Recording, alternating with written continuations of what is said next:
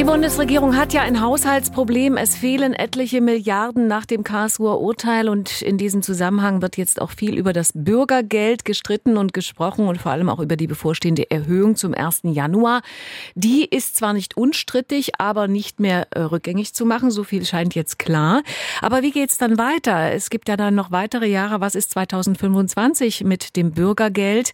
Über all dies habe ich gesprochen mit Michaela Engelmeier. Sie ist die Vorstandsvorsitzende des Sozialverbandes Deutschland. Frau Engelmeier, fünfeinhalb Millionen Menschen in Deutschland bekommen Bürgergeld.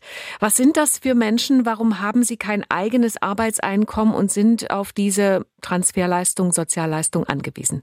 Ja, das ist ein großes Sammelsurium von Langzeitarbeitslosen, Aufstockern, also die, die arbeiten, aber nicht äh, genug verdienen. Es geht um Regelsatzbezieher, um junge Leute, die keine Ausbildung haben. All diese Leute, also quer durch die äh, Bevölkerung, würde ich sagen, sind es Menschen, ja.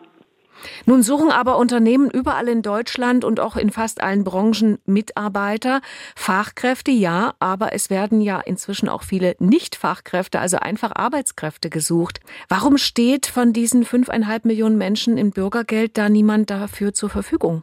Ich glaube schon, dass äh, die 5,5 äh, Millionen Menschen dazu zur Verfügung stehen, eigentlich. Aber viele bekommen gar keine Angebote, äh, weil, wie gesagt, kein Schulabschluss, äh, weil vielleicht nicht ausreichend Deutschkenntnisse, weil sie ähm, als Facharbeiter, wie auch immer, nicht angefragt werden. Also die sitzen ja jetzt nicht zu Hause und sagen, bloß nicht, bloß nicht. Sie kriegen ja auch Jobangebote von der Arbeitsagentur, natürlich. Aber es sind eben viele Menschen dabei, dabei übrigens Schwerbehinderte, sind sehr viele dabei. Die würden gerne arbeiten, die werden aber nicht eingestellt. Also das liegt jetzt nicht an den Menschen, die sagen, nee, wir wollen jetzt nicht arbeiten. Es liegt einfach daran, dass es ganz schwierig ist, in Arbeit zu kommen, weil es vielleicht nicht passt oder weil sie keine Facharbeiter sind.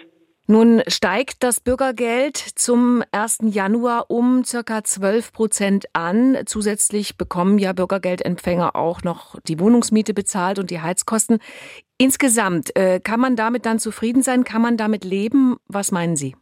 Nein, damit kann man nicht leben. Also das Bürgergeld jetzt, also diese ähm, 61 Euro mehr, die es dann im Monat gibt, also auf 500 ähm, 63 Euro äh, steigt das, plus Wohnkosten sind ungefähr 950 Euro so, die die zur Verfügung haben. Nee, damit kann man nicht leben. Wir wissen, die Inflation, die zwar jetzt wieder niedrig ist, aber im vergangenen Jahr relativ hoch, hat dafür gesorgt, dass die Preise unglaublich gestiegen sind. Viele von den Bürgergeldbeziehern können sich eigentlich ihre Lebensmittel nicht mehr so richtig erlauben. Und übrigens ähm, macht ja unser Grundgesetz da eine ganz klare Vorgabe, nämlich, dass das Existenzminimum in Deutschland für alle Menschen abgesichert sein muss.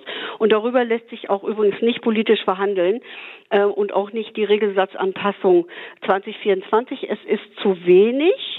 Es müsste eigentlich mehr sein, aber nun, wir kennen alle die Situation, die angespannte Haushaltslage, es ist keine Frage.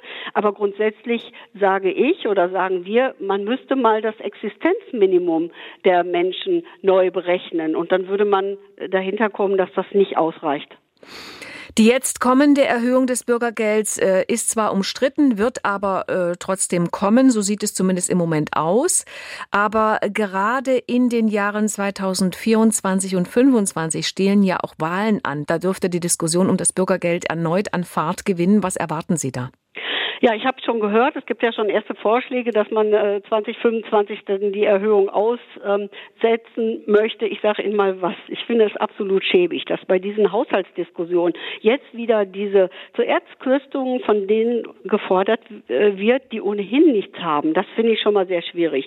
Übrigens sind bei den Bürgergeldbeziehern auch Rentnerinnen und Rentner Alleinerziehende oder Menschen, die wegen einer Krankheit nicht mehr erwerbsfähig sind. Und die verdienen doch unseren Beistand und sie haben doch genauso ein Recht auf ein menschenwürdiges Leben in unserem Land. Und da kann ich nur sagen, wer die Lebenswirklichkeit der Menschen nicht kennt, den lade ich wirklich herzlich mal in eine unserer Beratungsstellen ein. Wir müssen endlich mit diesem unterirdischen Menschenbild aufräumen, das dazu beiträgt, dass unsere Gesellschaft immer mehr auseinanderdriftet.